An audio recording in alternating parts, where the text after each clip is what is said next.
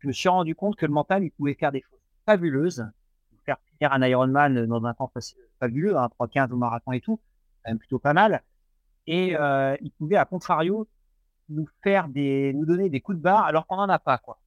Et à partir de ce moment-là, j'ai toujours eu cette passion du mental qui a évolué. Donc, j'ai toujours été chercher des, euh, des choses. Et en triathlon, c'est ce que j'essaye de transmettre quand on fait de l'ultra, notamment parce qu'un ultra, 170 km, si on fait du TMB, la Réunion ou autre, un 100 miles, entre guillemets, c'est très long. Quelque chose qu'on fait jamais à l'entraînement. Et si on est sur, la ligne de départ et qu'on projette dans ces 170 km, la course, je vais pas dire qu'elle est loupée d'avance, mais on se met quand même des bâtons tout seul dans les roues, quoi. Et en fait, le, triathlon, l'Ironman a cette faculté de nous offrir euh, des, étapes intermédiaires. Déjà, il y a trois disciplines, donc trois étapes intermédiaires. Et sur Ironman, il faut savoir que les ravitaillements sont très fréquents. À vélo, c'est tous les 10 miles, donc c'est 15 km. Et sur marathon, c'est tous les miles, donc tous les kilomètres. Euh, les, les, ravitaillements. Donc en fait, ça nous donne des, des objectifs à très court terme qui sont très fréquents ça donne du rythme et ça nous permet de nous projeter non pas sur l'intégralité de l'épreuve, mais sur l'étape qui est juste après, c'est-à-dire le ravitaillement suivant.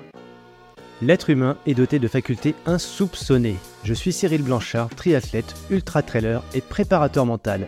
J'aide les sportifs à dépasser leurs limites. Je suis né avec un patrimoine génétique assez limité et un niveau de confiance plus proche de celui de Calimero que celui de Michael Jordan. Et pourtant, cela ne m'a pas empêché de réaliser les courses les plus mythiques et d'atteindre un niveau de performance qui a largement dépassé mes espérances.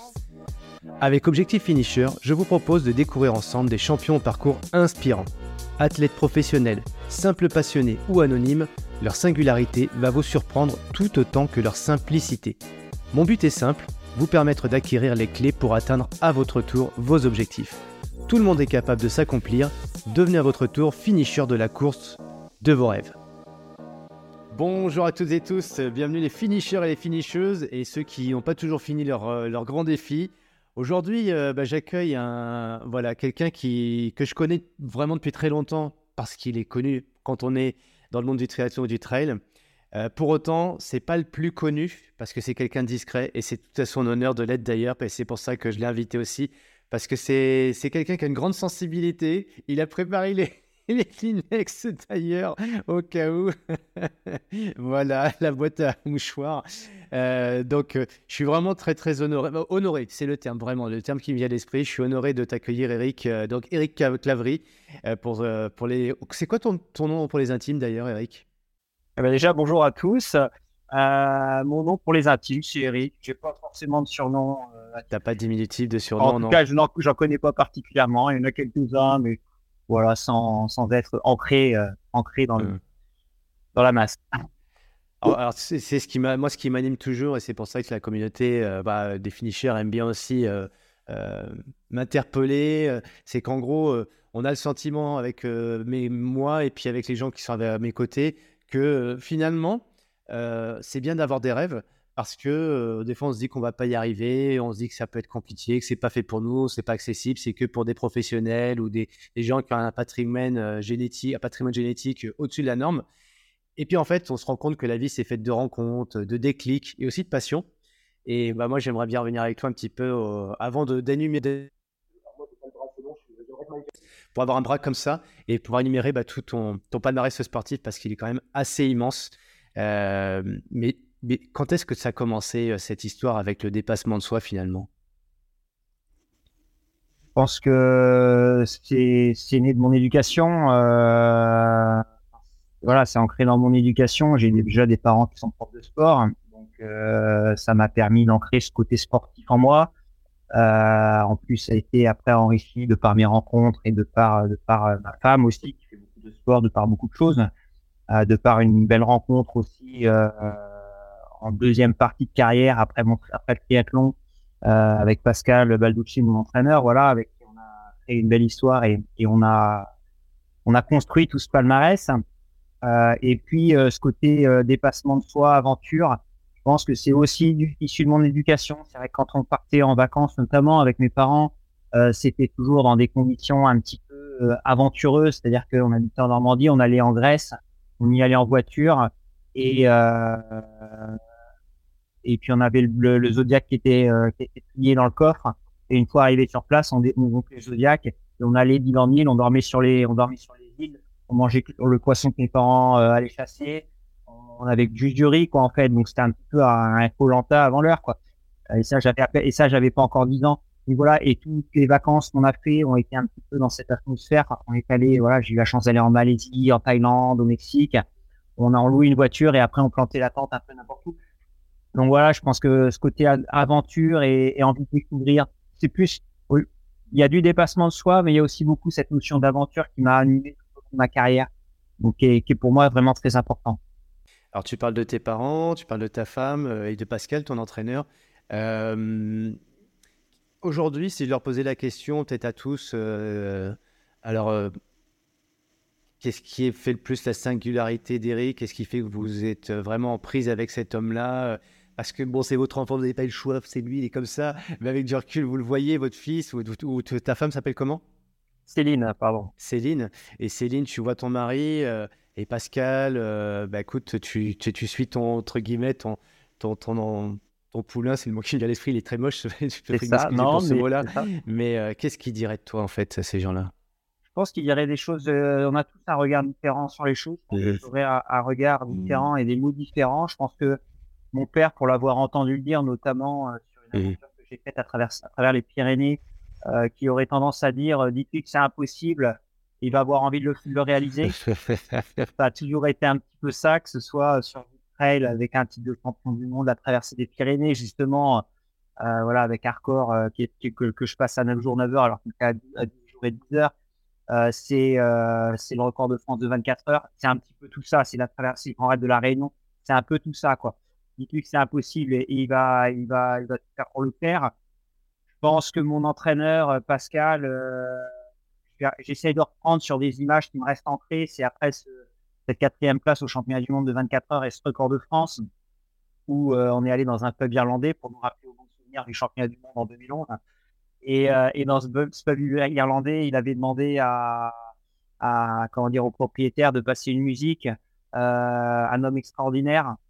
Et je pense que voilà, je pense que c'est ce qu'il pense de moi, ce que je pense également de lui. Ce qui fait notre lien très fort entre nous, c'est que voilà, on, se porte mutuellement on va dire en toute modestie, euh, entre hommes extraordinaires.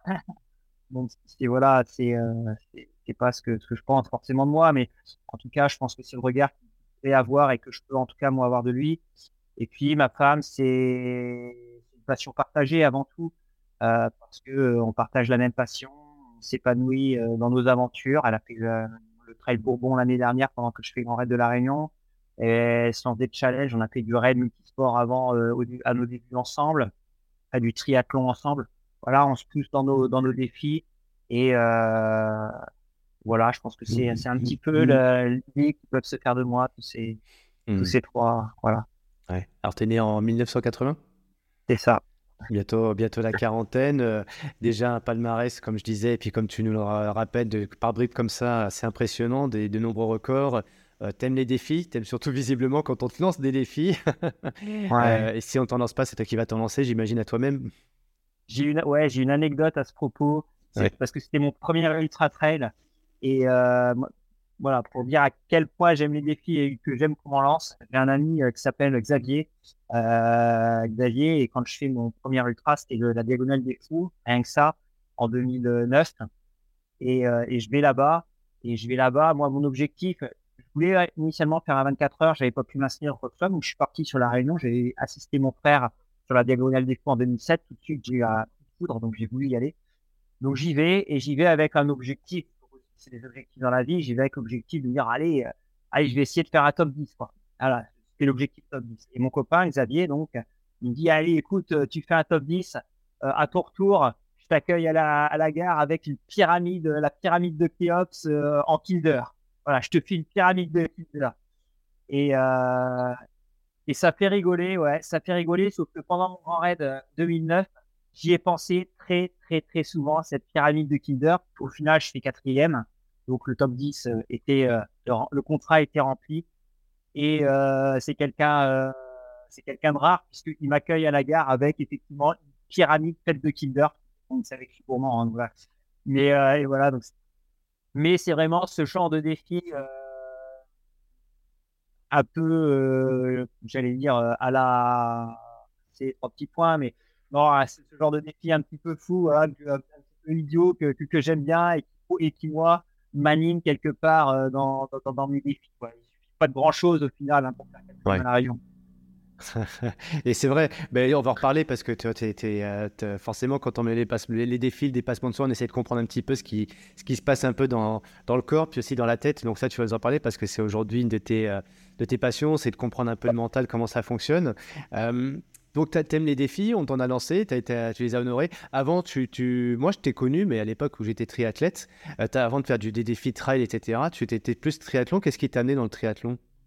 Alors moi j'ai été, euh, oui effectivement, j'ai fait du triathlon, j'ai fait de l'Ironman. Euh, j'ai commencé euh, d'ailleurs à tel point que j'aime les défis. Hein, j'ai commencé mmh. mon premier Ironman en 2003, donc à 23 ans, et j'ai fait en brun.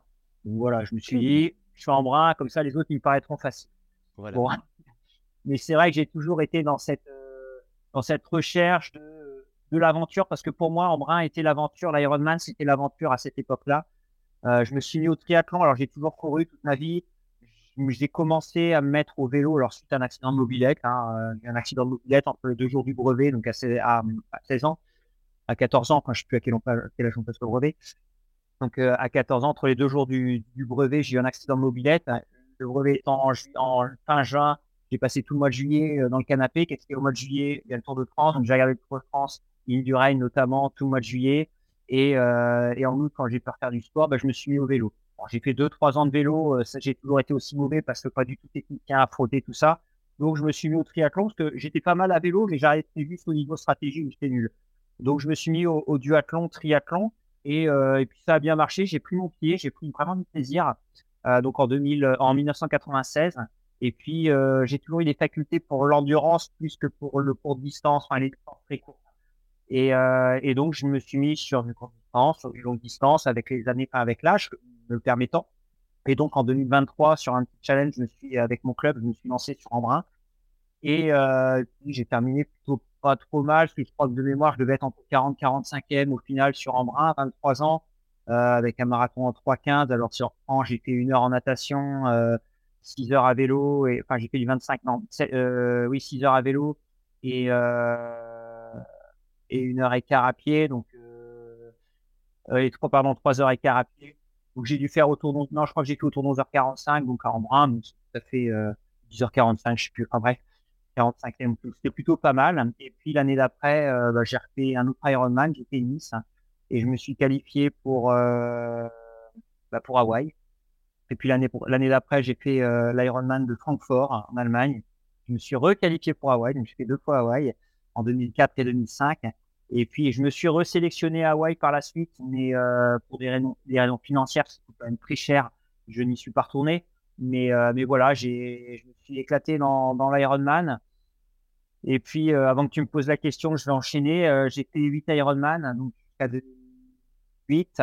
Et en 2008, donc j'ai fait mon dernier Ironman. Mon objectif sur Ironman, c'était de faire moins de 9 heures. Donc, je suis allé faire euh, le Challenge Trail à Roth, en Allemagne qui est un très bel Ironman, ouais, qui est rapide, sauf que nous, on a eu de la pluie pendant toute la course. C'était pas les meilleures conditions, mais euh, j'ai réussi à faire moins de 9 heures, 8h57 avec une grande fierté, euh, un marathon en 2h58, donc moins de 3 heures au marathon sur un Ironman. Et euh, cette même année, j'ai fait un trail, alors j'en avais déjà fait comme ça pour rigoler, pas en prépa ou autre, dans, en Bretagne notamment. Mais j'ai fait mon premier trail un peu long de 40, 45 km à côté de chez moi, dans le vignoble nantais.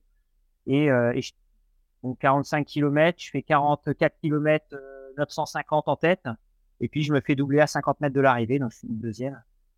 Et, euh, et donc, j'ai eu une photo dans le journal le lendemain puis, j'ai été euh, vu par une marque qui m'a proposé d'intégrer un team à cette époque-là. Euh, donc, euh, j'ai intégré le team, Team ASICS, hein, pour ne pas le citer. Et euh, j'ai intégré le team. Et, et c'est là que qu'a débuté mon m'a lancé dans le trail et mon aventure dans le trail. Et c'est vrai que j'étais venu à, ça tombait bien parce que j'étais venu à bout de mes objectifs sur Ironman. J'ai pu basculer assez naturellement sur trail par, par cette proposition. Donc voilà, ouais, Ironman, j'aurais pu gagner peut-être un quart d'heure encore, un minute, mais ça, ça aurait été vraiment beaucoup de sacrifices en termes de temps, de finances aussi. Donc ça m'a vraiment permis de cette bascule. D'autant plus que sur Ironman, après 8 Ironman, sans faire le blasé, mais c'est vrai que quand on fait des choses à répétition, on a tendance à les banaliser.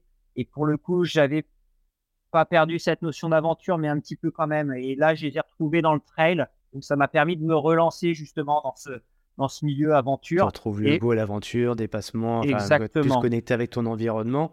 Et qu'est-ce que tu retiens de ces années de triathlon? Parce qu'on veut voir, moi, la question que j'ai envie de te poser, c'est pas qu'est-ce que tu retiens comme course ou, euh, ou ambiance, euh, mais plutôt, euh, tu vois, tu m'as parlé, tu parlais d'Indurain dans le monde du cyclisme. Euh, là, est-ce qu'il y a une personne à laquelle tu penses dans le monde du triathlon, de ta génération, quelqu'un qui t'a inspiré avant que toi tu t'y mettes C'est qui un peu tes références en tri? Oh, bah, moi, étant, moi, ayant commencé en 96, la réponse va être un petit peu naturelle. Mon, père en avait fait un petit peu avant. ma grande, mon grand plaisir, c'est une photo qui est chez mes parents d'ailleurs. C'est à Hawaï en 2000 avec la star, Marc Allen. Ne me dis pas que c'est Marc Allen. Non, non, c'est pas ça. C'est pas ça. Alors là, là, là, tu vas être encore plus jaloux parce que je suis au milieu. À ma droite, j'ai Marc Allen et à ma gauche, j'ai Dave Scott. Donc ah, là, je moi, j'ai eu toujours ces images euh, de. Alors, je crois que c'était en 89, Hawaii 89, mmh. où euh, il y a le, ce, duo euh, Marc Allen, Dave Scott sur le marathon à bout et tout. Enfin voilà, c'est vraiment le, duo, euh, le duo du triathlon, comme on a, euh, comme on a un petit coucou euh, sur le vélo. Voilà, on a toujours des, des duos. Et là, franchement, j'avais les deux à côté de moi avec le, le t-shirt Ironman avec leur, leur, leur sur maillot, toujours d'ailleurs. Et euh, ouais, c'était une grande, grande fierté. Donc, c'est un petit peu aussi qui m'ont m'ont motivé, enfin, ouais, qui ont été des, des, exemples pour moi dans le triathlon. Et puis, j'ai eu la chance aussi, ayant, étant, ayant été en Poitou-Charentes, d'avoir comme, comme DTR, mon directeur technique régional, euh, Stéphane Bigné, donc euh, Stéphane Bigné qui a quand même fait les JO en 2000 à, à, Sydney, euh, qui est quand même une figure au niveau du triathlon court distance de cette époque-là. Donc voilà, c'est toujours c'est toujours fort d'avoir d'avoir la chance de pouvoir côtoyer des personnes de ce niveau-là et c'est motivant. Donc voilà. Mmh. Ouais, et moi c'est toujours motivant d'avoir des gens comme, comme toi autour de moi aussi parce que je me dis voilà finalement j'ai des, gens qui, qui m'inspirent ou qui, euh, voilà, qui m'ont donné envie de me dépasser, envie de me dire ben, finalement pourquoi pas moi? Euh, est-ce que toi, par rapport à tous ces sportifs dont on va parler, mais on va surtout parler de toi évidemment, tu, tu as le, cette patrimoine, alors cette envie de te dépasser qui est là parce que c'était euh, une éducation, parce que c'était un style de vie aussi, mais est-ce qu'initialement tu sens qu'en toi il y a ces, prédispositions à, aller loin, à aller vite? Comment, ça se passe un petit peu? Raconte-nous, ton corps il bat vite, musculairement, ça, ça passe, comment ça se passe pour toi ton corps, au niveau génétique? Au niveau génétique, franchement, euh, oui, il y a de la génétique, on peut pas le nier forcément. Enfin, voilà, c'est quelque chose qui existe. Néanmoins, je pense que au-delà de la génétique, il y a quelque chose. Il y a deux, pour moi, deux choses. Enfin, il y en a certainement plusieurs, mais là qui me viennent vite à l'esprit. Il y a deux choses qui sont vraiment hyper importantes. Yes. Euh, c'est euh, l'éducation. Ouais. Et euh, le mental. Le mental, mais qu'on se forge aussi au fil des, des années et, et de notre environnement parce que parce qu'on a des facteurs, euh, des croyances qui se créent euh, dans notre environnement et autres. Mais euh, le facteur éducatif, c'est ce que vont nous apporter nos parents et cette culture. Je disais, moi, quand j'étais petit, tous les week-ends, on est, enfin, j'exagère, mais mmh. on était sur des, on était sur des courses très régulièrement. on est donc forcément avec ce regard d'enfant, on voit nos parents qui font telle ou telle chose, on a envie aussi de les imiter. Hein, facteur, voilà, on a envie de les imiter, on a envie de faire un petit peu ce qu'ils veulent faire. Donc c'est motivant. Mais néanmoins, je dirais pas que mes, mon facteur génétique est, est prépondérant parce que quand j'étais jeune, 14 hein, ans, jamais, rarement sur des podiums, quoi, très rarement sur des podiums.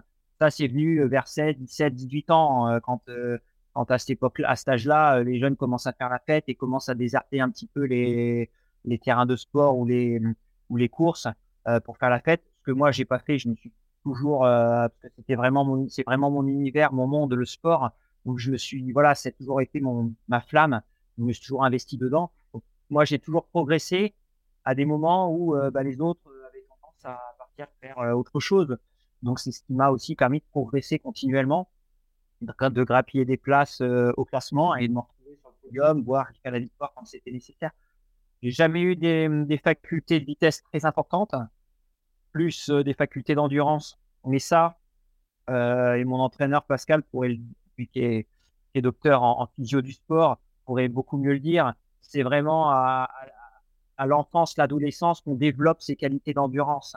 Et, moi, c'est vrai que quand on était en vacances, euh, en vacances chez mon oncle sur la Palmyre, il a, il a eu une maison là-bas.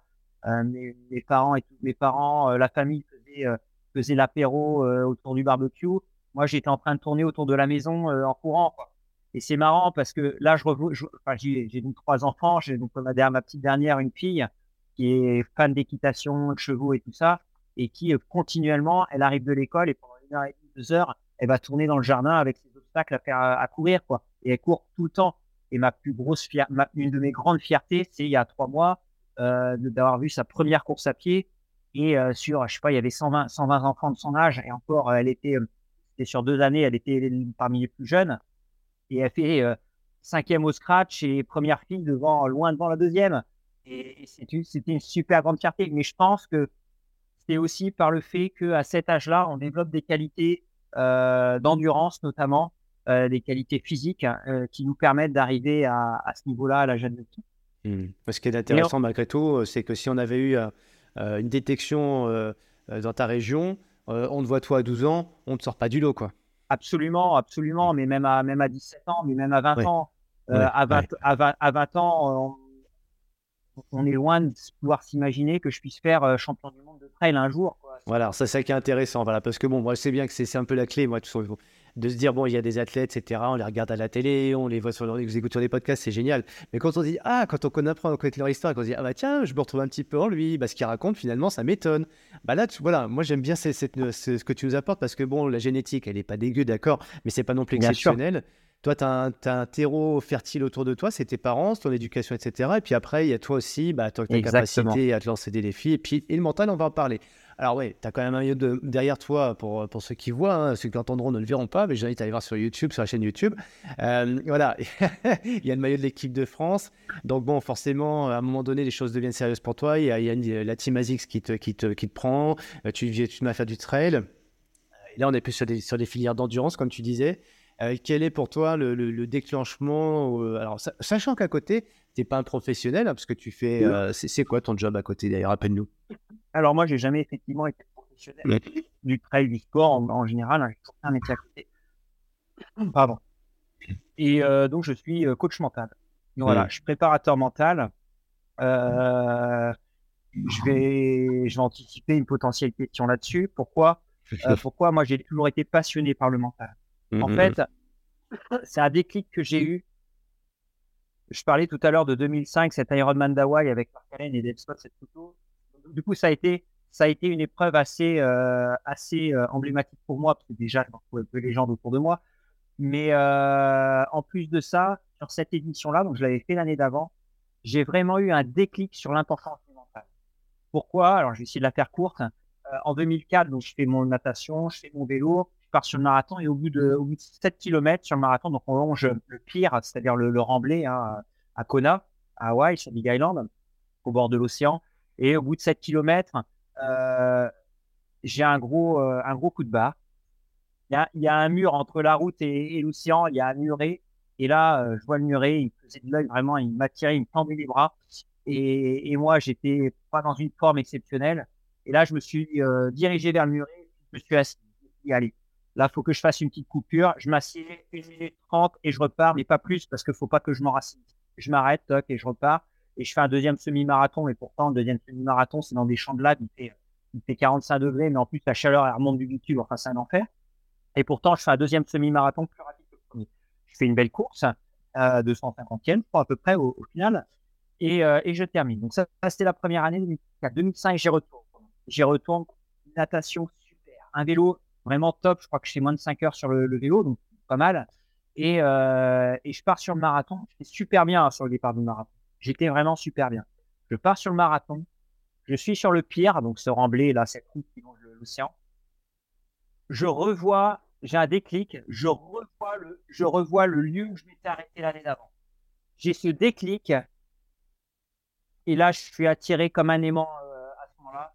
Je, m'oblige, enfin, je me sens obligé d'y aller alors que j'étais bien. Hein. Je me sens obligé d'y aller, de m'arrêter, de, m'asseoir. Je me suis arrêté 30 secondes c'était comme un, pèlerinage quelque part, quoi. Mais c'était euh, aimanté, quoi. Et après, je suis reparti et j'ai fait quand même un marathon en 3h15, donc un, 3h15, donc un super marathon, euh, surtout avec la chaleur qui fait là-bas. Donc, je fais une très belle course. en 9h30 à Hawaï, qui est quand même assez difficile, parce qu'il fait chaud et, le vélo est quand même assez compliqué, parce que c'est quand même beaucoup de, c'est très vallonné.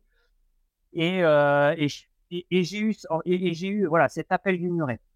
Et c'est en fait quelques semaines plus tard où, j'ai euh, débrief tout le temps en autonomie un peu de mes courses. Et là où je me suis dit, mais c'est quand même dingue, j'étais super bien sur le marathon et j'ai pas pu m'empêcher d'aller m'asseoir. Donc en fait, euh, j'ai essayé de remettre les choses en place. Et alors maintenant, c'est ce que je pourrais appeler des croyances, qu'on peut appeler en tant que prépa mental des croyances. Euh, et, euh, et, en fait, je me suis rendu compte que le mental, il pouvait faire des choses fabuleuses, faire finir un Ironman dans un temps fabuleux, un 3-15 au marathon et tout, même plutôt pas mal. Et euh, il pouvait, à contrario, nous faire des, nous donner des coups de barre alors qu'on n'en a pas, quoi.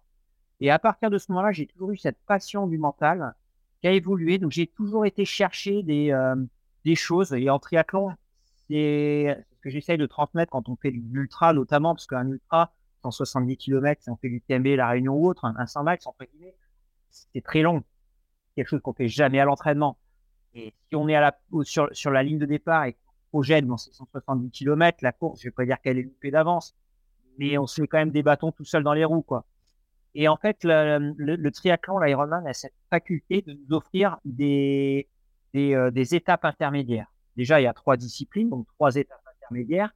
Et sur Ironman, il faut savoir que les ravitaillements sont très fréquents. À vélo, c'est tous les 10 miles, donc c'est 15 km. Et sur marathon, c'est tous les miles, donc tous les kilomètres. Euh, les, les, ravitaillements. Donc en fait, ça nous donne des, objectifs à très court terme qui sont très fréquents ça donne du rythme et ça nous permet de nous projeter non pas sur l'intégralité de l'épreuve, mais sur l'étape qui est juste après, c'est-à-dire le ravitaillement suivant, le ravitaillement suivant. Et c'est quelque chose qui m'a aussi euh, permis de, développer des outils euh, de prépa mentale par rapport à ça. Le trail m'a permis d'en apporter plein d'autres aussi. Et en fait, chacune des disciplines que j'ai pu euh, que j'ai pu découvrir, que ce soit le triathlon, l'Ironman, le trail, l'ultra trail, les courses à étapes, comme le marathon des sables, que je crois que tu connais. Euh, voilà, ce genre d'épreuve, ça m'a toujours apporté des choses supplémentaires ou euh, la traversée du Pyrénées encore. Encore pire, 880 km euh, avec 50 000 mètres de dénivelé. 50 000 mètres de dénivelé, moi je le fais ça en deux ans hein, normalement. Là, je l'ai fait en dix jours. Euh, donc, c'est des choses qui m'ont vraiment appris à chaque fois, qui m'ont apporté des choses, qui ont complémenté un petit peu mon, acquis, mes acquis. En plus de ça, que, j'ai agrémenté d'une formation de, de coach, de coach en prépa mentale méthode Target. Donc voilà, c'est quelque chose qui, m'a permis de, structurer un petit peu tout, ce savoir un petit peu autodidactique que j'ai développé euh, sur toute ma carrière. Et, euh, ça m'a permis d'enrichir un, petit peu, euh, tout ça. Mais c'est avant tout une passion de la prépa mentale et qui m'a permis voilà, d'aller chercher ce dépassement de soi et, d'aller toujours plus loin. Quand on, quand on te connaît un petit peu, enfin quand on te voit en fait, euh, il y, a des choses qui ressortent euh, dans la vie de tous les jours. Je ne parle pas en course, euh, quelqu'un d'assez accessible, qui aime partager. qui, est assez immersif, c'est-à-dire que tu partages et c'est très immersif la façon dont tu racontes tes courses, tes expériences de façon générale. Il y a aussi l'aspect physique, tu es accessible aussi, toi, physique, au niveau de ton visage, etc. On sait qu'on va très pouvoir, pouvoir te, accéder, à toi assez facilement. Et, dernière chose, et là, c'est pas pour toi français que je dis ça, c'est plutôt, il faut le voir du côté contemplatif, c'est que je te trouve pas impressionnant. Tu sais, il y a des athlètes, tu les vois, tu dis, putain, alors déjà d'une, faut pas les déranger, faut pas les emmerder ceux-là, puisqu'ils sont dans leur bulle, hyper focus, etc. Euh, bon, toi, ça ne veut pas dire que tu n'es pas concentré intérieurement parce que tu as, des aptitudes pour ça et tu as aussi des techniques pour ça. Mais la deuxième chose, mais sur l'aspect physiologique, en fait, quand on te voit courir, tu n'es pas impressionnant. Tu n'es pas le mec qui est impressionnant quand il court, contrairement à d'autres athlètes. Tu vois, waouh, c'est assez classieux. Et une fois de plus, c'est pas t'offenser que de dire ça, parce que moi, je suis atroce à savoir courir, je suis un petit entre-jambes. Tu dis merde, c'est pas possible que ce gars-là, sache courir euh, aussi longtemps. Enfin, vite non, mais en tout cas aussi longtemps. Et, moi, quand tu me doubles sur le marathon d'essai, parce qu'on peut en parler tout à l'heure, t'es pas celui qui est le plus impressionnant. Mais pour autant, quand on voit le résultat à la fin, on se dit putain merde, quand même, respect, comment il arrive à faire ça? Et alors justement, et après, quand on voit ton palmarès, on se dit punaise, c'est lui quand même le record. Enfin, il est champion de France de 24 heures. Il a, il a le record mondial. Euh, tu l'as dit, sur c'est un des meilleurs mondiaux. Tu as des records mondiaux en plus dans disciplines, dans des disciplines notamment. Bon, bah, il y a le, GR10, on va en parler. Mais voilà, moi je trouve ça très intéressant de te voir toi tel que tu es, est-ce que tu dégages, et puis à côté aussi la capacité derrière à te transcender, à aller très loin, à chercher des ressources incroyables. Donc justement, par rapport à ça, est-ce que tu aurais une épreuve où tu, pourrais nous dire, bah tiens, tu vas peut-être sortir le GR10, mais j'aimerais pour l'instant que on en parle d'une autre. va parler des Pyrénées parce que c'est sans doute la plus symbolique, qui a le plus de symboles pour toi. Mais une épreuve, tu dis, on t'attendait pas. Euh, et puis finalement, euh, ouais, t'étais pas le premier. Et, puis après, bah, à, l'usure, tu as eu les autres et tu finis, tu vois, dans la souffrance aussi, où toi, tu as cherché des ressources et tu as été capable d'aller plus loin que les autres. Est-ce que tu as un exemple qui te vient à l'esprit que tu pourrais partager avec nous? Ouais, il y en a beaucoup des exemples. Alors, c'est marrant, c'est marrant ce que tu dis parce que tu m'en penses pas du tout. Je me suis fait la remarque hier. Pourquoi hier? Je suis allé, genre, je vais pas souvent sur Facebook. Je suis allé sur Facebook et j'ai vu un souvenir qui datait d'il y a 8 ans. Ouais. Il y a 8 ans, j'étais sur sur les, les, gendarmes, les, gendarmes, et les voleurs. Ouais. Gendarmes et les voleurs de temps. Donc j'étais sur cette course-là et le souvenir, c'était une photo de moi avec un autre coureur qui s'appelle Thierry Breuil, qui est un pur athlète pour le coup, avec Et, euh, une très belle soulée. Voilà, c'est un, vrai un vrai coureur de base. Enfin, je ne suis pas un vrai coureur, mais un vrai coureur de route, un, athlète qui a vraiment fait ses armes dans l'accétisme depuis tout jeune. Il a été tout jeune. Enfin, voilà, c'est un, un, vrai athlète. Et j'ai vu cette photo et j'ai vu cette foulée, ces foulées, ma foulée et la sienne. Et c'est marrant que tu me dises ça parce que je me suis dit, comment je, comment je, même à cette époque-là, alors j'ai il y a 8 ans, j'étais vraiment un apogée entre guillemets en termes de performance physique. Euh, et, comment je pouvais aller aussi vite que lui avec la, la foulée que j'ai, ça se voit sur la photo, quoi. Ouais, ouais. Bon, ça me rassure que tu dis ça déjà d'une. Les, pieds, les pieds en canard et tout ça. oui, voilà, bon, parce que, Merci parce que c'est hier, hier j'ai vu cette, cette, euh, cette, photo et qui m'a, qui m'a choqué. Après, euh, c'est, tout à fait légitime que tu, enfin, légitime, oui, bien sûr, mais euh, je, je suis pas du tout offensé non plus parce que c'est un petit peu le regard que j'ai de moi. Et souvent, je me dis, est-ce que je suis légitime, quoi? Souvent, sur une course, je, me dis, est-ce que je suis, je suis légitime? pour contrer ça, alors oui, effectivement, je peux pas être accessible et tout ça, certainement si tu le dis, mais, euh, mais en fait, moi, comme tu l'as dit aussi, je suis dans le partage.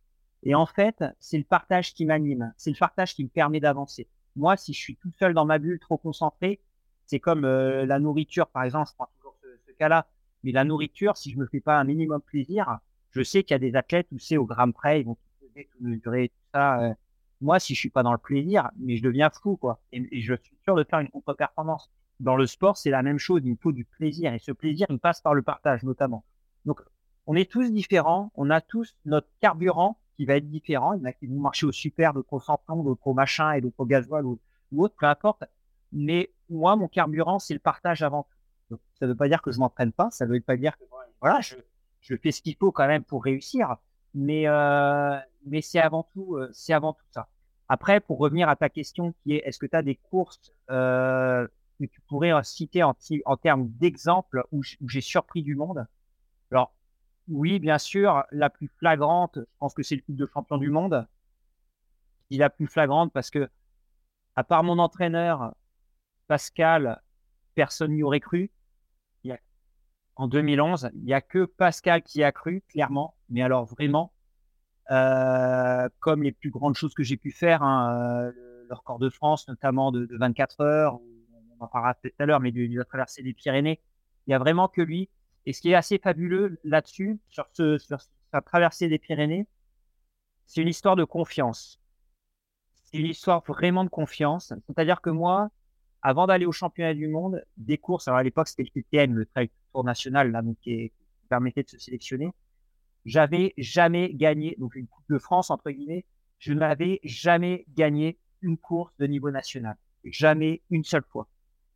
Par contre, des places de deuxième et de troisième, ça, je commençais à les cumuler. J'en avais, enfin, voilà, quasiment toutes les courses, je faisais deuxième ou troisième.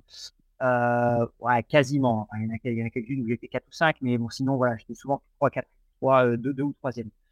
Et euh, j'avais jamais gagné une course au niveau national.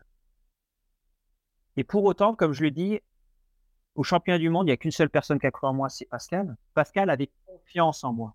Moi, j'avais pas confiance en moi. Pascal avait confiance en moi. Moi, j'avais entièrement confiance en Pascal. D'ailleurs, euh, neuf, mois, neuf mois avant, je lui dis, moi, j'avais pas d'entraîneur. Neuf mois avant, quand j'ai su que j'étais sélectionné, euh, je lui demande si ça lui dit de partir dans, dans, cette aventure du championnat du monde et de me coacher, enfin de m'entraîner, voilà, euh, sérieusement. Il a été, il m'a, signé les deux mains. On a, suivi dans, dans cette aventure-là. On a fait neuf mois de préparation nickel. J'ai complètement confiance en lui, donc je, faisais tout ce qu'il me disait. J'ai été focus sur ce qu'il me disait. Donc, Il avait confiance en moi, j'ai eu confiance en lui. Et le plus fabuleux, c'est qu'il a réussi à me donner confiance en moi.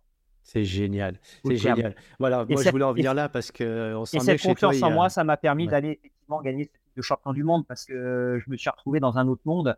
Et euh, quand mmh. à mi-parcours, je me retrouve projeté en tête, euh, j'étais tellement dans un autre monde. J'étais pas au championnat du monde en fait. J'étais mmh. projeté dans un autre monde, dans un monde de confiance, comme je viens de d'une confiance tripartite. Lui pour moi, moi pour lui et moi pour moi. Quoi. Mmh. Tant que tu es face à toi-même avant d'avoir ton coach, euh, Pascal, euh, tu es sur ton face à un plafond de verre et il y a 2, 3, 4, 5, des places honorables. Mais, et là, d'un seul coup, le, l'enjeu, le, défi devient tellement grand que tu, te, tu mets ta confiance dans les yeux, ou le, les plus que les yeux d'ailleurs, le cœur aussi d'une autre personne. Euh, et c'est lui, de par son regard et ce qu'il fait avec toi, qu'en fait, il arrive à t'amener sur un truc qui pourrait paraître, de toi vu de l'intérieur en tout cas, un peu, un peu délirant. quoi. Et finalement, en 2011, tu deviens champion du monde euh, grâce à cette alchimie. C'est pas grâce à lui, c'est l'alchimie des deux qui fait que tu te retrouves euh, avec cette médaille d'or à la fin. Qu'est-ce que tu ressens à ce moment-là? Ce que je ressens, c'est à la fin, je m'en rends pas compte en fait. Et je ne sais pas si je m'en suis rendu compte euh, un jour. C'est pour je pense que c'est une des raisons pour, pour lesquelles derrière moi il y a un maillot, il y a ce maillot de l'équipe de France, c'est celui que j'ai porté avec le vrai ça. Et si je relève très légèrement la caméra, les deux médailles de championnat du monde équipe et individuelle.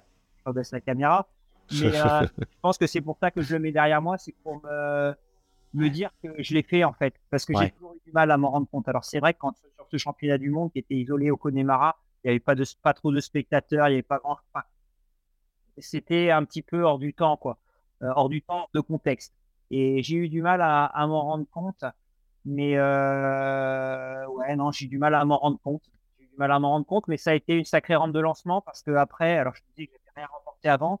Après, dans la, dans la même année, je gagne euh, la Saint-Élion. Ah ouais, en, décembre, en hmm. décembre. Euh, en mars d'après, je gagne les Cotrelles de Paris. Sachant que les Cotrelles de Paris, sur 80 km, j'ai fait 70 km tout seul devant. Euh, après, je gagne un trail à, l'île Maurice avec, avec la confiance qui est tous les meilleurs réunis, notamment euh, à, l'île Maurice, le Dodo Trail. J'ai gagné vraiment plusieurs courses après, euh, voilà, qui se sont enchaînées, la Trente Martinique et tout. Donc c'est vrai que ça m'a, ça m'a peut-être décomplexé vis-à-vis de moi-même. Et là, j'aimerais faire rapidement un petit parallèle entre ce qu'on disait tout à l'heure sur euh, sur ma façon de courir, qui n'est pas la plus la plus extraordinaire, et, et, ce moment-là, c'est que peut-être que ce complexe, effectivement, je l'avais en me disant, c'est pas moi qui suis plus. Enfin, peut-être que, que je m'observais trop par rapport aux autres, justement. Maintenant, ce que j'arrive à faire, c'est quand je suis sur une ligne de départ, que ce soit l'UTMB, enfin, on va citer l'UTMB, parce que c'est là où il y a le plus gros, plateau euh, mondial sur le trail. Quand je suis sur un UTMB, je suis un homme sur l'UTMB, comme François Daen est un homme, comme, euh, voilà. En fait, déjà, je regarde pas les listings de départ, parce que sinon, si je commence à regarder le palmarès des autres, ben là, je m'enfonce de plus en plus et c'est même pas la peine que je prenne le départ je regarde pas le pas. Mais même si je connais effectivement, quand je vois François, je sais ce qu'il a fait, je sais son niveau et tout ça. Mais je vais pas aller me dévaloriser par rapport à eux. On est sur la même ligne de départ. On vient tous vivre notre aventure personnelle là-dedans, donner le meilleur de nous-mêmes par rapport à nous-mêmes sur, sur une ligne de départ. Et j'aime bien répéter cette expression-là. Euh, je suis originaire de Normandie. Comme on dit euh, chez nous, c'est à la fin de la foire qu'on compte les bouses. Donc, on verra, on verra au bout des 170 km que ça donnera. Bon, voilà. Et j'ai eu euh, cette improbable réussite de faire 8e et 6e euh, à l'UTMB. Alors j'habite à Nantes. Donc, voilà, je pense que cette démarche aussi euh, m'a été bénéfique euh, dans, l'atteinte de, certains résultats. C'est intéressant quand même de se rappeler que ce, ce déclic. Alors, on va pas tout mettre là-dessus, mais il y a quand même ce moment de, déclic en 2011 où il y a une rencontre entre deux hommes, une confiance incroyable. C'est pas la confiance 1 plus 1 égale 2, ça va faire du, gendarme, du gendarme. Du c'est plus que ça. C'est une alchimie euh, qui, fait dépasser l'équation euh, mathématique et qui fait qu'à l'arrivée, toi, tu étais dans un autre nouvel état d'esprit, nouvelle dimension et tu arrives à te regarder toi de l'intérieur différemment. Et j'aime beaucoup l'idée que pour chaque, tu peux apporter à tout le monde. Hein. On a vrai tendance quand même malgré tout à se regarder par rapport aux autres. C'est comme ça qu'on est éduqué à la base, hein, à l'école, on se compare, on a des notes, etc., système d'évaluation. Donc forcément, ça vient nous brider un petit peu dans notre vie, que ce soit au travail, dans le sport ou que sais-je encore, dans notre créativité aussi. Et là, en fait, euh, on a parfois besoin aussi de la confiance d'une autre personne, tu l'as dit, un tiers privilégié pour nous amener euh, à péter des plafonds de verre, comme on aime bien le dire, ou tout simplement à, devenir une belle version de soi qui nous fait tant plaisir à soi. Merci pour euh, cette approche-là, parce que ça, ça aide les gens, je trouve. Et, et puis après, ben oui, chacun son propre objectif. Et puis, effectivement, pour travailler dans, dans coopérative agricole, cette expression bien connue euh, de compter les bouses à la fin de la foire, c'est vrai que c'est à la fin de la course qu'on pourra regarder les choses et pas au départ. Et ça, ça peut nous brider quelque part, ce serait dommage. Merci, merci Eric déjà pour ça. Tu me disais en off que ta plus belle, euh, enfin, c'est pas une épreuve en fait, ton, ta plus belle aventure. Alors après euh, la famille, après les relations humaines, parce qu'on sent, comme tu dis, tu es, dans le partage, mais tu été quand même face à toi-même quand tu traverses les Pyrénées. Alors, rappelle-nous un petit peu les distances, les dénivelés. C'est un truc de dingue quand même, ce GR10. Quoi. Alors, déjà, je vais commencer par Eh bien non. Euh, j'étais pas, tout, pas tout seul euh, sur cette traversée des Pyrénées. Et c'est justement pour ça que l'aventure a été belle, mais j'y reviendrai tout à l'heure. Excellent. Euh, ouais, non, effectivement. Les caractéristiques du GR10, c'était euh, donc la traversée des Pyrénées euh, d'est en ouest, enfin, pour moi d'est en ouest, donc de la Méditerranée à l'Atlantique, donc de, de, de sur mer Caranda et côté Atlantique. C'est 880 km. Ah, J'en perds la voix. C'est 880 km, 50 000 mètres de dénivelé positif. Euh, ce GR10, il a la particularité en fait de passer par toutes les vallées, de relier en fait tous les villages euh, des Pyrénées à tous les voilà toutes les stations des Pyrénées, donc tout est euh, col vallée, col vallée, col vallée de début à la fin. Il est magnifique. Euh, donc voilà les caractéristiques. C'est on s'imagine difficilement pouvoir euh, bah, faire ça, euh, effectivement, tu l'as dit, en moins de 10 jours. Toi, tu l'as fait. Euh, justement, on peut-être, on n'aurait pas assez de temps pour. Est-ce que tu as été interviewé peut-être dans un autre podcast où tu racontes plus cette, Ouais, j'ai eu pas mal de, ouais. j'ai fait pas mal de podcasts suite à ça. Alors il y en a un notamment qui était vraiment bien euh, avec euh, avec un ultra cycliste euh, qui fait des podcasts pour ah, Manzini. Pour Eurosport, Arnaud Manzini. Manzini. Ouais. Donc on peut retrouver avec auprès d'Arnaud Manzini. On peut le retrouver, ouais, d'accord. Voilà, c'est ça, on peut le retrouver à lui. D'accord. Ou là, on va dans le détail, parce que voilà, ce sera plus immersif. malheureusement, on va, on va survoler un peu le truc et je peux m'en excuser. Mais Qu'est-ce qui fait que sur une épreuve comme ça, alors oui, on est quand même face à soi-même, mais tu dis que tu l'as préparé pendant un certain temps avec tout, tout un staff et c'est devenu une aventure collective, transcendante visiblement. Euh, quel, était l'homme de départ et l'homme à l'arrivée? En quoi il a changé En quoi t'as changé? Bah, C'est une vie en 10 jours, quoi. c'est une vie ah. en 9 jours et 9 heures. C'est une vie, une vie vécue. Euh, moi, je suis. Alors, le, je disais, le sport est, mon monde et mon univers. Et sur cette aventure, j'ai vécu euh, la plénitude euh, en prépa mentale, on appelle ça la fluidité. Euh, la fluidité. C'est euh, la plénitude. J'ai vécu la liberté avec un grand L majuscule que j'ai jamais vécu. Mais cette liberté, je l'ai eu au prix de 18 mois de préparation. Ça s'improvise pas. Euh, ça s'improvise pas. Mais j'étais, comme pour ma première, ma première diagonale des fous en 2009, j'étais, je ne pensais qu'à ça. J'étais déterminé et rien ne pouvait m'en empêcher. Et quand rien peut m'empêcher de faire quelque chose, c'est compliqué de me mettre des bâtons dans les roues. Pourtant, des bâtons, j'en ai eu. Euh, j'en ai eu un gros, gros, gros euh, qui s'appelle Covid-19, puisque je l'ai fait en juillet 2020, mon GR10. Donc, autant dire que la préparation, je l'ai passé chez moi, confiné, confiné. Donc, j'ai fait beaucoup d'entraîneurs, j'ai fait beaucoup de tapis roulants. Ça, euh, je vous laisse me croire. J'en étais pas mal. Mais, euh, mais voilà, quand on est déterminé, et ça j'aime bien aussi transmettre, d'ailleurs je fais des conférences, notamment pour les vidéos, justement sur cette thématique-là, et avec ce, support du GR10, parce que je le trouve fabuleux, euh, euh, c'est tout mettre en œuvre pour réussir, c'est-à-dire c'est une gestion de projet, c'est-à-dire toute la logistique, tout l'entourage humain, toute la nutrition, tout le côté matériel, tout le côté, tout le côté préparation du parcours, savoir tout, côté gestion du sommeil, tout, en fait, tous les éléments, tous les facteurs qui vont être fondamentaux pour la réussite de ce projet. Donc, si je prends juste le côté sommeil, le côté sommeil, ça a été de savoir quand est-ce que j'allais dormir, où est-ce que j'allais dormir, combien de temps j'allais dormir. Euh, rien que sur le où j'allais dormir, rien que sur cet élément-là, c'est euh, bah, dormir plutôt euh, dans les vallées parce qu'on est moins dans l'altitude, donc on dort mieux. Pourquoi en vallée? Parce qu'éventuellement j'aurais camping-car, donc je pourrais dormir avec plus de confort. Pourquoi en vallée Parce que dans le camping-car, j'aurais une kiné et puis j'aurais un vrai repas avant d'aller dormir et puis en plus j'aurais la douche avant de dormir. Euh, c'est beaucoup, beaucoup d'éléments en fait qui. Alors là, je parle que, du sommeil. Euh, déjà, c'est sur travailler sur une croyance. Tu l'as évoqué tout à l'heure parce que, dans la vie, tout le monde met des petits bâtons dans les roues et des machins pour, euh, pas pour, mais de fait, euh, ça, ça génère des croyances qui deviennent limitantes. Donc, l'objectif, ça va être de se créer des croyances qui soient dynamisantes hein, pour pouvoir réussir. Ce sommeil, moi, je suis un gros dormeur.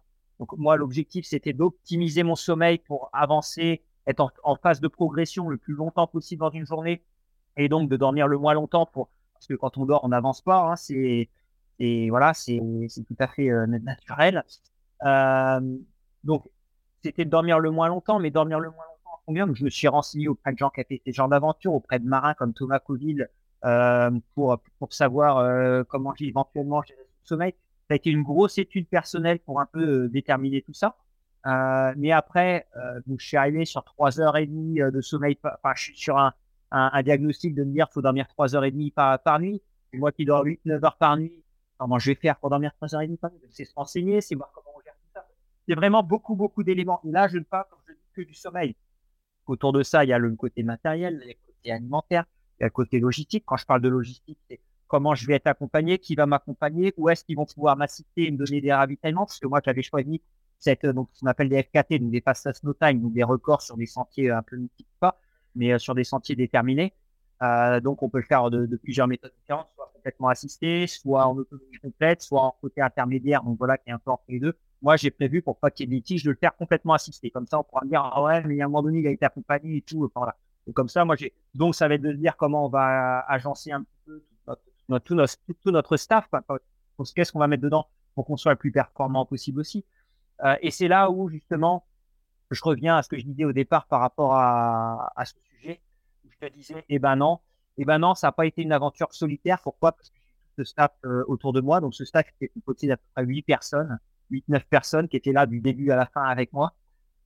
Et puis, euh, pendant ces 19 mois de préparation, j'ai invité en fait les gens, bah, avant le Covid, même après, parce que je me suis dit, on sait jamais, ça va leur permettre de prendre l'air, mais euh, à, à, venir euh, soit m'encourager, soit m'accompagner, que ce soit sur une heure, sur une demi-journée, sur une journée, en, fonction, en fonction du niveau de chacun, pour vraiment pouvoir le vivre avec quelqu'un. Donc ça a vraiment été mon objectif, parce que comme je l'ai dit tout à l'heure, le, le partage est mon carburant. Et moi, j'ai besoin de ça. Donc, j'avais besoin de construire ce, ce carburant, de mettre ces, euh, comment dire, ces citernes de carburant tout au long de mon parcours pour, m'alimenter continuellement. Et ça a été, euh, ça a été fabuleux. Ça a été fabuleux parce que, euh, j'ai une image comme ça qui vient, c'est, c'est Ludo, Ludo Collet, The Voice, la voix du trail, donc, qui, qui, arrive, qui, qui, est à, à sur la ligne d'arrivée à 3h30 du matin avec sa petite sono, avec, avec euh, la musique de, de l'UTMB euh, pour m'accueillir euh, sur cette ligne d'arrivée. Ah, C'était un moment magique. il faut savoir qu'il n'était pas tout seul. Autour de lui, il y avait une quarantaine de, ouais, peut-être une quarantaine de personnes à 3h30 du matin à Handaï. Enfin voilà, c'est improbable. Pour moi, c'était improbable. Et il faut savoir que sur toute cette traversée des Pyrénées, c'est une estimation parce que euh, je voudrais pas fantasmer non plus, mais euh, pour laisser une grande, grande, grande, grande, une grande marge, pense qu'il y avait entre 500 et 650, 700 personnes qui sont venues me voir ou m'encourager. Des fois, des clubs entiers en Pyrénées, au lac de, au lac d'Estaing après Cotteret. Je me réveille à 4 heures du matin, je sors du camping-car à 4 heures du matin pour repartir pour ma journée. J'avais, euh, je sais pas, j'avais peut-être 20, 25 personnes qui m'attendaient pour, pour m'accompagner sur le début de l'étape à 4 heures du matin.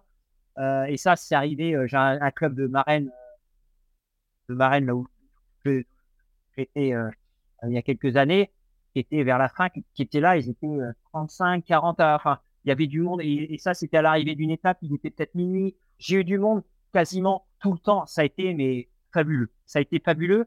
Et comme je le disais, cette, ce qui m'a animé, c'était cette que j'ai trouvé, c'est la seule fois où j'ai trouvé, c'est pour ça que j'ai envie de revivre ce genre d'aventure, c'est cette liberté que j'ai vécue. Mais cette liberté, elle a été possible, comme je le disais, par rapport à ces 18 mois de préparation parce que j'ai pu donner ma confiance à mon staff, notamment ma femme qui servait de manageuse, à, ceux qui m'entouraient pour être là et qui ont pu s'occuper de tout ce qui était en termes de logistique, que j'avais préparé, sur lesquels j'ai pu leur transférer un petit peu tout ça. Ce qui fait que moi, la seule pensée que j'avais en tête, c'était avancer. J'avais ces, euh, pas ces marques rouges et blanches jalonner un petit peu toute le sentier, comme tous les GR, euh, en randonnée. Et moi, j'avais qu'une seule ambition, qu'un seul objectif, c'était de suivre ces, marques, euh, ce balisage rouge et blanc, début à la fin, et de pas le, et de pas le lâcher. Donc voilà, c'est ce qui m'a animé du début à la fin. Et j'étais libre parce que je savais que dans les vallées, j'allais avoir des ravitaillements, que j'allais avoir de quoi me coucher, de quoi machin, du premier jour au dernier jour, parce que j'avais identifié des zones du camping-car pour être. Enfin voilà, c'est un gros travail, mais qui permet, m'a permis d'atteindre vraiment cette plénitude dans, dans ce moment unique euh, d'aventure, quoi. Hmm. On sent bien que dans, tout ce que tu nous racontes, ton, récit euh, de sportif, euh, d'athlète, a cette notion de liberté, elle est, très présente, donc elle est incarnée dans, cette traversée des Pyrénées. Mais on sent bien du coup que pour les gens qui aspirent à la liberté, ça ne se fait pas d'un claquement de doigts. On sent bien que toi, il y a eu ta préparation, que ça, ça a pris du temps. C'est aussi d'être patient, savoir attendre que les choses arrivent aussi au bon moment on sent qu'il y a cette, cette, sorte de fluidité chez toi. Je crois que tu as employé le terme d'ailleurs, tout à l'heure, d'ailleurs, le, flow, enfin l'état de fluidité euh, dans ta vie où tu ne fais pas trop les choses au forceps, on sent que tu construis, ça se consolide de fur et à mesure. Et c'est pas que toi, on le sent bien, c'est évidemment par rapport aux autres, l'apport des autres, la construction collective. Et c'est une belle image en fin de compte parce qu'on pourrait croire dans la vie, les gens libres sont des gens qui. Voilà, qui, qui, la liberté, ça tombe du ciel. Non, c'est dans le sport comme dans la vie, c'est ça, se construit, ça se prépare. Quoi ça se construit, ça se prépare, et pour moi, ça s'articule euh, auprès, alors nous, d'un outil qu'on a en préparation mentale qu'on appelle les raisons d'être. Euh, donc là, on est vraiment, euh, on est vraiment sur l'estime de soi. mais ces raisons d'être, en fait, ce qu'il faut pour atteindre la liberté, ces raisons d'être, c'est d'identifier, de les trouver. C'est pas toujours facile. Hein. Parce que quand on demande à, quand on demande à, à quelqu'un c'est quoi ton rêve, il y en a pas mal au final qui vont vous dire moi j'ai pas spécialement de rêve, moi c'est tellement rêve, quoi. Si je suis heureux avec mes enfants et tout ça, ça me suffit, quoi. Il y en a beaucoup qui, qui se contentent dans ce qu'ils ont et, et c'est pas un jugement euh, de décrédibilisation. Enfin, c'est tout à fait euh, les qui ne se sont pas posé la question avant que tu la poses toi et, et qui se sont peut-être pas posé la question et puis qui n'ont peut-être pas envie d'avoir de rêve spécialement. Il y en a aussi hein, qui, se complaisent dans ce qu'ils font et, et c'est très bien comme ça. Mais, euh, mais ce côté liberté, voilà, moi je, je pense que ces raisons d'être, elles sont importantes quand même à identifier pour au moins pouvoir être heureux, même si on va pas chercher la liberté, si on va pas chercher la plénitude, mais pour au moins être heureux. Savoir et, on fait, pourquoi fait, on le fait et ce qui nous porte nous-mêmes. Et justement, toi, quand tu as fait, quand as découvert cet outil ou que la première fois qu'on t'a présenté ça ou qu'on te l'a fait avec toi, qu'est-ce qui est ressorti pour toi justement, euh, si tu te rappelles un petit peu de ce processus, ce questionnaire, ce questionnement, pardon, euh, qu'est-ce qui t'a amené toi sur, cette, sur ce cheminement et cette, à matérialiser un petit peu plus que pour être pour toi ton bonheur? Alors moi, les choses, elles me sont venues assez naturellement euh, tout au long de ma carrière, notamment. Euh, enfin, naturellement, oui, par euh, ça, ouais, je dirais naturellement. En fait, j'ai fait effectivement cette formation de, de prépa mentale qui m'a donné des outils concrets, une méthode construite et, structurée. Mais en fait, je me suis rendu compte en faisant cette, cette formation, alors elle a été fondamentale parce que cette formation, elle m'a permis de, de transmettre des outils clairs. Et je me suis, je me suis rendu compte que tous ces outils, en fait, plus ou moins, je les connaissais déjà, ou en tout cas, je les avais déjà utilisés, j'en avais. Façon intuitive, quoi. Intuitivement, euh, enfin, je n'avais pas conscience que justement, c'était intuitif. Mais en fait, les outils m'ont permis de, de, de, de, structurer ce que, ce que j'avais déjà moi.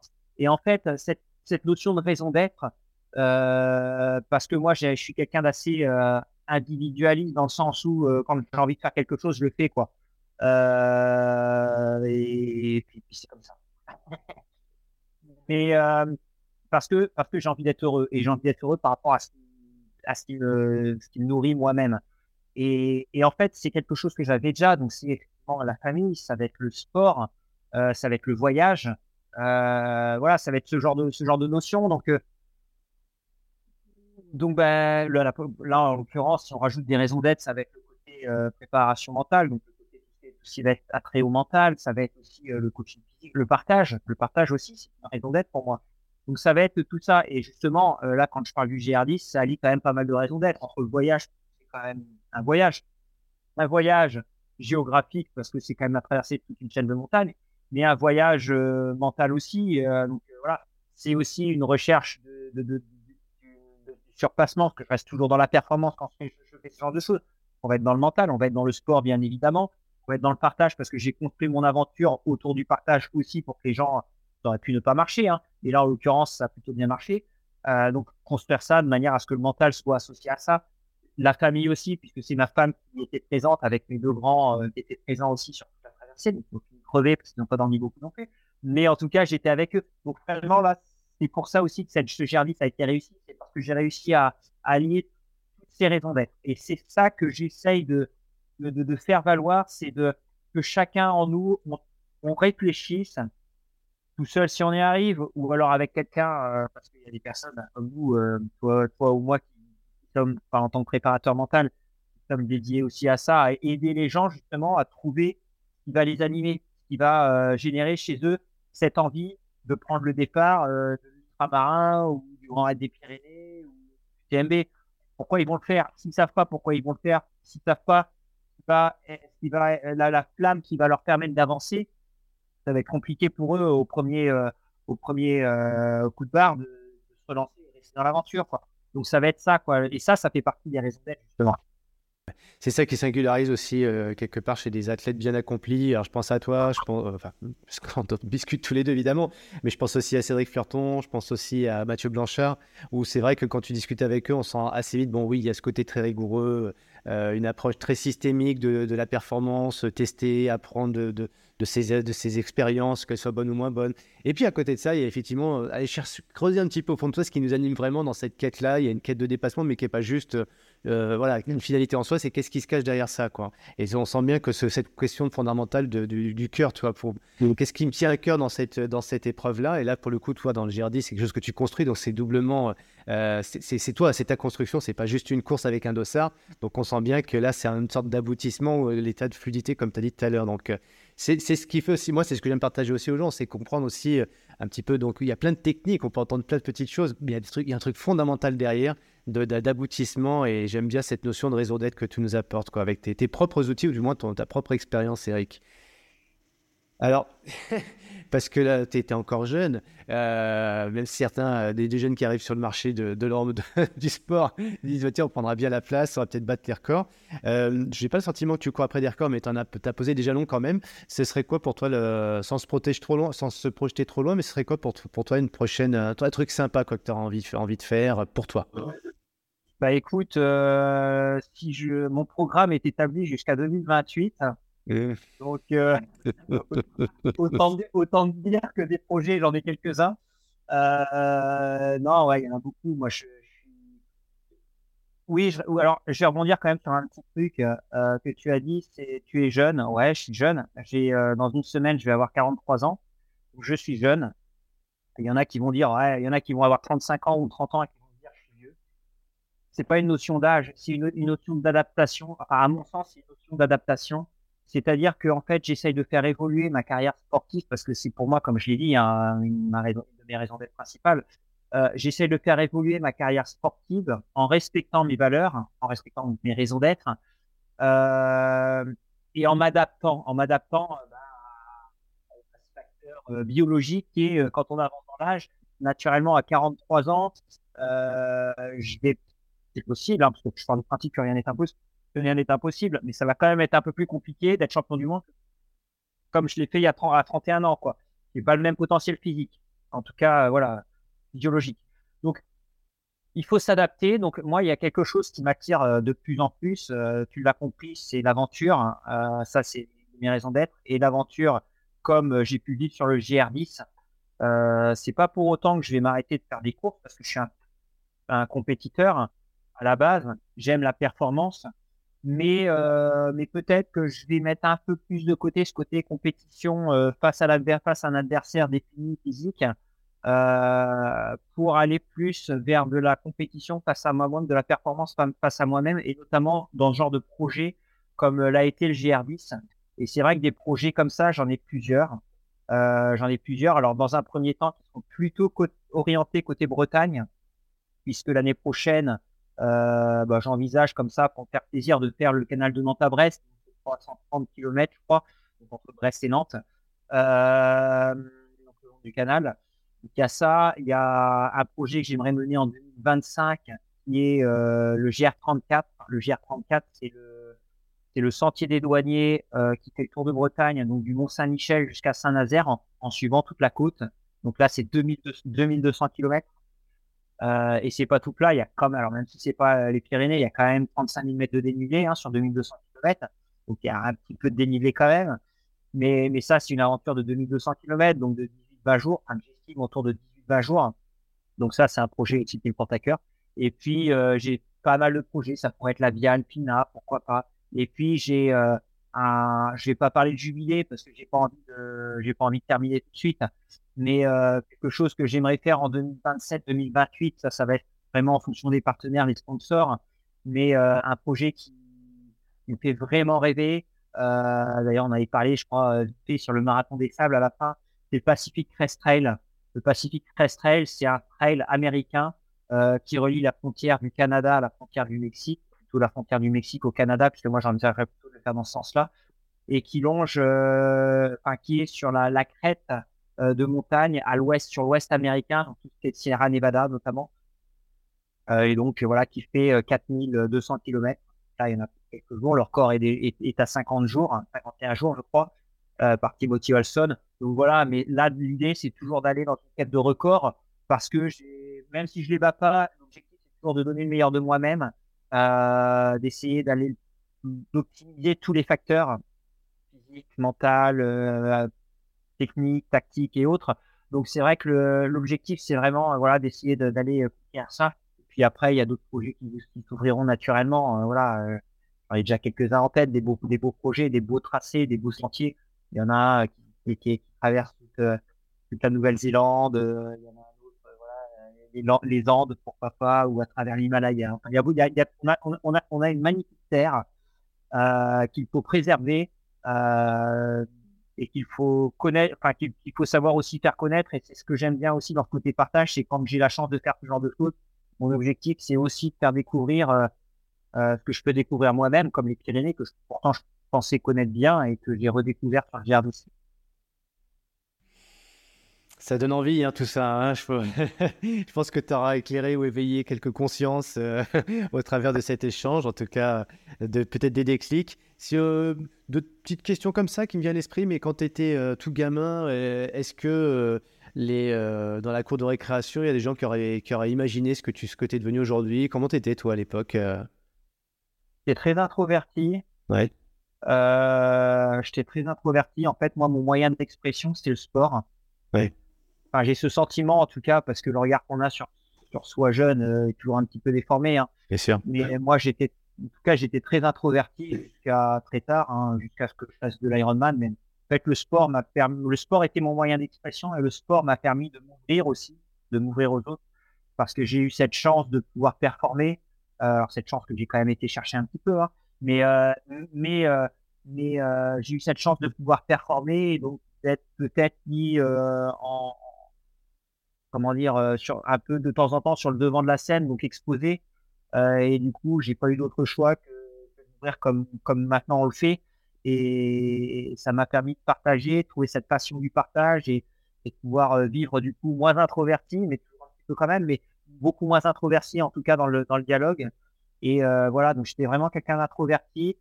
Je pense que, alors j'ai toujours fait du sport et de la course à pied, comme je l'évoquais, hein, sur les courses et autres. Donc euh, forcément, à l'école, euh, alors autant sur les courses, j'étais pas sur les podiums et autres, mais à l'école, j'étais quand même, notamment quand on faisait des trucs d'endurance, plutôt dans les premiers, bien sûr, voire le premier ou dans les premiers en tous les cas.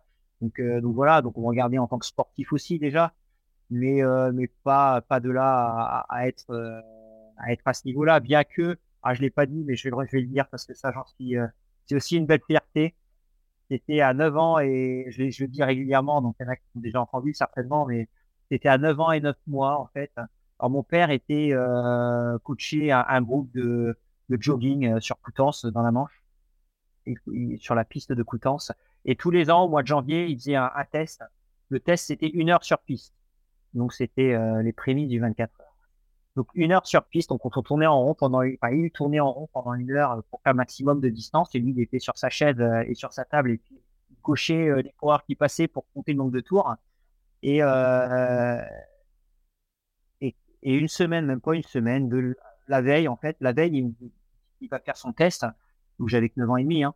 Et c'était en janvier, ouais. Et j'avais 9 ans et demi et il me dit est-ce que ça est-ce que ça te dit de venir de venir courir autour de la piste? Je vais faire un test avec les gens du jogging. Si ça te dit, je vais venir. déjà, le parent qui va dire à son fils de faire de, proposer à son fils de faire une heure. Je pense qu'il n'y en a pas beaucoup déjà. Et, mais il ne me l'a pas imposé. Il m'a juste proposé en fait de, de prendre part à, à ce test. Moi, moi innocent et tout et qui aimait bien courir, j'ai dit oui. Et euh, j'ai dit oui et j'ai fait le 1 heure et bon, pas mal de, de, de, personnes du, du, du, qui coachaient puisque j'ai fait euh, 11 km, euh, 11 km 320. À 9 ans, bah, à 9 ans et demi, voilà. Donc ça, j'en suis assez fier pour km 320 à 340, 420. Donc 11 km 420 à 3 ans et demi, c'est à 9 ans et demi, pardon, c'est pas mal. Donc non, j'étais déjà sportif, mais je pense que non, euh, personne pouvait s'imaginer euh, à aller oui. euh, jusque là, quoi. Puis à l'époque, je faisais du tennis aussi, donc euh, mmh. je n'étais pas, super flamboyant au tennis. Ouais. Il y a pareil une dernière petite question comme ça qui me vient à l'esprit euh, par rapport à ton côté. Enfin, le, le, mot que, que tu as pas mal employé, la liberté. Euh, je, je, il me semble que tu as mis du temps à trouver, lorsque je t'ai posé la question en, sur la flash interview, euh, ton plus beau pays, mais de mémoire, je crois que tu m'avais dit les États-Unis. Est-ce que euh, ce, ce, Grand to Grand euh, que tu as gagné en 2017, je crois, euh, ouais. est-ce que ce pays, pour toi, est l'incarnation un petit peu de ce que tu es, représente un peu ces grands espaces, cette quête de liberté, cette quête de, de dépassement Parce que tu sais, quand on est gamin, qu'on regarde les westerns, on voit les, les, gens qui veulent conquérir le Grand Ouest, enfin les, les cow-boys, etc. Est-ce que toi, les États-Unis, qu'est-ce que c'est quoi le symbole qui se cache derrière toi, derrière ce, ce pays-là pour toi? Ouais, alors tu, déjà, tu parles des États-Unis. Il faut savoir qu'il y a un projet aussi qui serait de faire la Badwater dans ouais. deux ans. Donc euh, voilà, ça, ça, Allez, ça, un plus. ça, s'inclut dans le projet et, américain. Mais euh, ouais, non, c'est ça. Alors, il y a le Pérou aussi qui m'inspire. Mais. Mais c'est par, c'est justement pour ce que tu dis, c'est pour ces grands espaces. Enfin, quand je pense mmh. au Pérou, je pense au côté Andes, euh, les Andes, les montagnes. En fait, moi, ce qui m'inspire, c'est ce côté liberté, justement. Mmh. C'est-à-dire que tu es dans un espace où tu peux aller dans une direction et t'as pas de contraintes. T'es pas, enfin, t'es pas comme chez nous, mmh, dans un, un merveilleux pays. Hein. La France, c'est mmh. on est gâté. Hein. Il y a pas mal de sentiers et tout, donc c'est plutôt, plutôt génial. Mais de me dire, allez, euh, je vais, euh, je vais par là. Et puis il n'y a pas de barrière, il n'y a pas de champ, il n'y a pas de village, il n'y a rien qui t'arrête. Je, je vais par là. Et, et moi, c'est ça un petit peu que ça m'inspire. D'ailleurs, il y a, il y a quelqu'un d'inspirant, euh, de personne inspirante. Il y a quelqu'un qui m'inspire beaucoup, un aventurier qui s'appelle Mike Horn que j'ai découvert euh, par sa première grande aventure, en tout cas médiatisée. Il en avait fait d'autres des pas mal avant, mais qui s'appelle Latitude Zéro. Euh, Latitude mmh. Zéro, c'est le tour du monde par l'équateur. Donc en fait, il mmh. est parti euh, du pays équateur euh, en Afrique et euh, il était parti cap à l'ouest. Et puis pour revenir de je sais combien de temps après par l'est, au même endroit où qui, au même endroit qu'il avait. Donc en fait, mmh. il avait suivi cette ligne virtuelle qui est l'équateur en s'écartant pas à plus de 40 km d'un côté de l'autre, donc vraiment très proche. Et, euh, et j'aime bien cette idée de se dire, allez, j'ai un axe, je file tout droit et j'y vais. J'y vais dans cette. Et là, je trouve qu'on est vraiment dans ce sentiment de liberté. Et c'est quelque chose effectivement que j'ai pu retrouver aux États-Unis parce que c'est ces grands parcs, ces grands espaces. Euh, mmh. Et, mmh. et, voilà quoi, c'est bah, ce Pacifique terrestre qui part du, Cana du Mexique pour aller au Canada. Et euh, tu suis la trace et tu traverses tout un pays de, de, du, du, sud au nord. Euh, en plus, pas un petit. Donc, tu traverses ce pays du, du, du sud au nord et euh, voilà en, en, faisant ton chemin et, et puis ouais c'est cool cette, cette liberté quoi c'est un mmh. peu effectivement la, la quête de l'Ouest quoi avec ces ces, ces, ces cow-boys en ces aventuriers dans leur chariote euh, euh, qui, euh, qui, qui, qui vont tout à l'Ouest et puis euh, ils s'arrêteront quand ils trouveront quoi quoi ils savent pas mais ils s'arrêteront quand ils trouveront ouais, ouais. c'est un peu la, la nature de l'homme d'aller toujours euh, chercher derrière la d'aller derrière la voir la montagne qui se cache comme on a toujours hein. Ouais, et puis aussi un petit peu la nature de l'homme de, de s'approprier un peu ces espaces-là avec tout ce que ça a de bon et de moins bon, le côté moins ouais. bon par rapport à une civilisation qui, qui est un peu voilà, qui, qui met une hégémonie sur la nature. Euh, et Mike Horn nous rappelait d'ailleurs dans, ce, dans, ce, dans, ce, dans, ces, dans son bouquin, qui m'a beaucoup marqué, c'est le, son pire ennemi, ça n'a pas été la nature, d'ailleurs, ça a été l'homme. C'est ça, dit, exactement. Ce, qui, ce, qui, est dangereux, c'est l'homme, et surtout dans en des... Colombie, en Afrique, ben, voilà, en Afrique, voilà. Ouais. Et là, il balisait par rapport au fait qu'il n'y avait pas de papier forcément sur lui, ou que bah, voilà, il pouvait tomber sur des... Mmh. Euh, bah, des personnes mal intentionnées euh, qui allaient servir de lui pour aller réclamer des rançons, etc. Donc voilà, il nous rappelle Ah tout ça.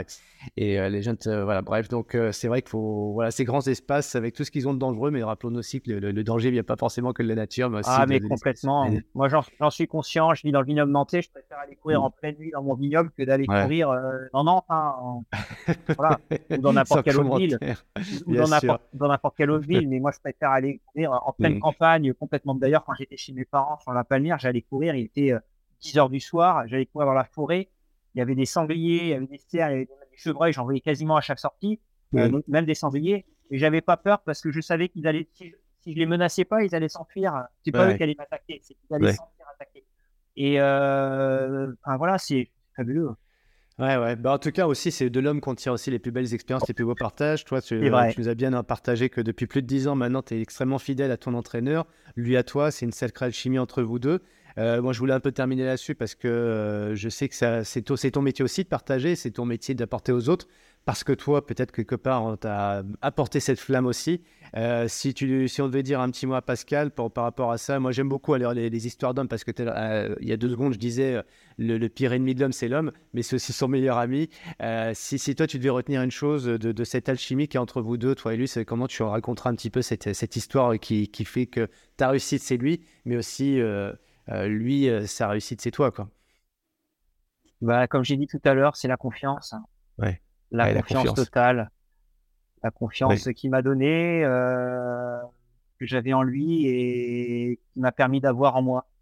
Ouais, ouais. Ouais, super. Moi, je, moi, je, moi, je- moi, ça me touche beaucoup, ça, parce qu'en fait, euh, moi, je me retrouve là-dedans. Il y en a qui ont la, foi intérieure, puis d'autres bah, qui ont besoin aussi d'un- d'une personne pour nous amener la foi, Ouais. cette confiance. Et, et Pascal te l'a amené, donc on va lui dédier euh, ce- ce- cet échange à tous les deux. Et maintenant, euh, bah, Eric, te souhaiter de très, très beaux projets pour la suite. On n'en manque pas. Et comment on peut te suivre d'ailleurs? Merci. pour te suivre? Bah, pour me suivre, il y a les réseaux hein, sociaux, Facebook, Instagram. J'ai un site internet. Il va falloir que je le mette un peu plus à jour là. j'ai. Mais non, voilà, c'est les principales sources. Euh, J'ai, j'ai, j'ai initié avec le marathon des sables quelques, quelques vidéos sur YouTube, notamment avec Ouais. une chaîne YouTube. Donc là, j'en ai mis trois ou quatre, mais euh, je vais essayer de développer un petit peu ça pour partager justement, Hmm. euh, partager euh, bah, les, les compétitions que je vais pouvoir faire, comme je l'ai faite avec le- la préparation pour le marathon des sables. J'ai une vidéo en cours là justement pour, pour un petit débriefing du marathon des sables et, et quelques petits tips. Mais, euh, mais je vais faire pareil sur d'autres sur, sur d'autres courses que je vais vivre. Et puis euh, sur des éléments de préparation aussi, euh, comment voilà quelques petites méthodes de d'entraînement que je peux faire, comment je me suis par par exemple préparé pour le pour le GR10 en, en étant chez moi, avec, en créant, en m'adaptant et en créant Ouais. des outils justement pour me Ouais. préparer physiquement. Donc donc voilà, je vais essayer de, de développer un petit peu ça. Eh ben, on va suivre ça avec grande attention. On te souhaite le meilleur pour la suite, Eric. Merci et, euh, beaucoup. on te remercie aussi pour ta spontanéité, ta gentillesse et ton partage. Merci, merci. Merci à tous d'avoir écouté ce nouvel épisode du podcast Objectif Finishers. Si vous souhaitez entrer en contact avec nous, vous êtes les bienvenus. Entre Finishers, on aime les rencontres, on aime partager les bons tuyaux. N'hésitez pas à noter le podcast sur votre plateforme favorite, à vous abonner et à le partager autour de vous. Envie de partager aussi un commentaire N'hésitez pas, on répondra à chacun d'entre eux. On est là pour vous aider à atteindre vos objectifs. On vous souhaite un maximum de motivation et on se retrouve dans deux semaines pour un nouvel invité. À bientôt